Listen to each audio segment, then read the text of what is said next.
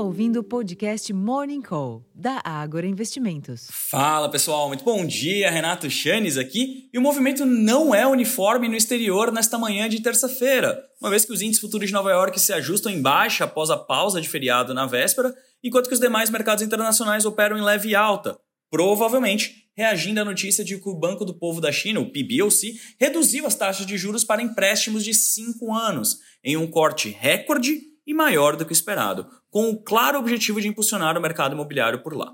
O ímpeto, no entanto, é limitado por expectativas relacionadas à divulgação das atas das últimas reuniões monetárias do Federal Reserve e do Banco Central Europeu. Além disso, Fora do mundo das bolsas, o dólar opera em baixa ante as principais moedas, os contratos futuros do petróleo recuam, revertendo pequenos ganhos de ontem, enquanto que os preços futuros de minério de ferro caíram ao menor nível em três meses, refletindo temores de que a demanda por aço não apresente forte recuperação após o feriado do Ano Novo Lunar. Os preços futuros de Singapura, por exemplo, afundaram mais de 5%, atingindo o preço intradiário mais baixo desde o início de novembro. Em paralelo, por exemplo, a mineradora BHP, que é uma forte concorrente da Vale, alertou que há, entre aspas, múltiplas incertezas, fecha aspas, em torno das perspectivas para o mercado de minério, inclusive sobre as medidas dos reguladores chineses para a indústria siderúrgica este ano. Apesar dessa indefinição, os primeiros negócios do dia sugerem um dia positivo para os ativos locais. Pelo menos é o que aponta a alta do EWZ, o principal ETF do Brasil,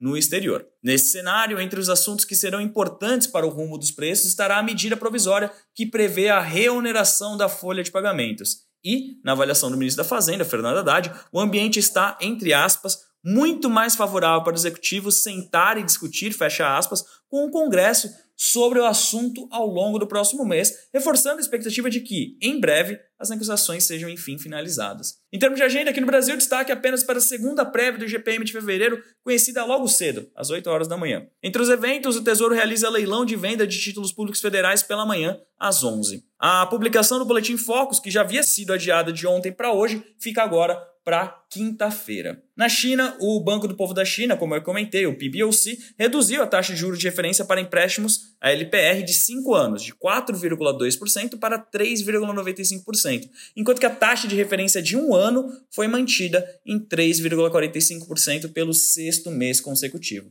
Importa dizer que a autoridade monetária não alterava os juros desde agosto, quando a LPR de um ano foi reduzida de 3,55% para 3,45%.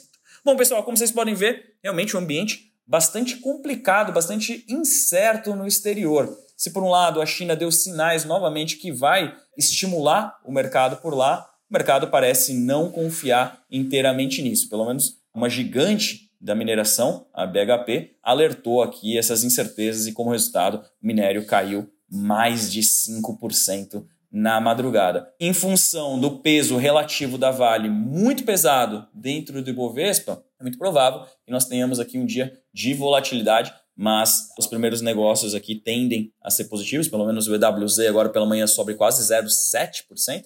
Vamos acompanhar ao longo da sessão e para ficarem mais informados de tudo que está acontecendo, eu faço um convite aqui para todos vocês. Primeiro, acessem nossos relatórios completos no portal Agro Insights, onde estão todas as informações relativas a empresas, mercados e outros produtos, enquanto nas nossas lives nós vamos comunicando ao vivo o que está acontecendo de mais importante para vocês investirem de forma consciente. Eu vou ficando por aqui, desejando a todos uma excelente sessão, um ótimo dia e até a próxima, pessoal. Tchau, tchau.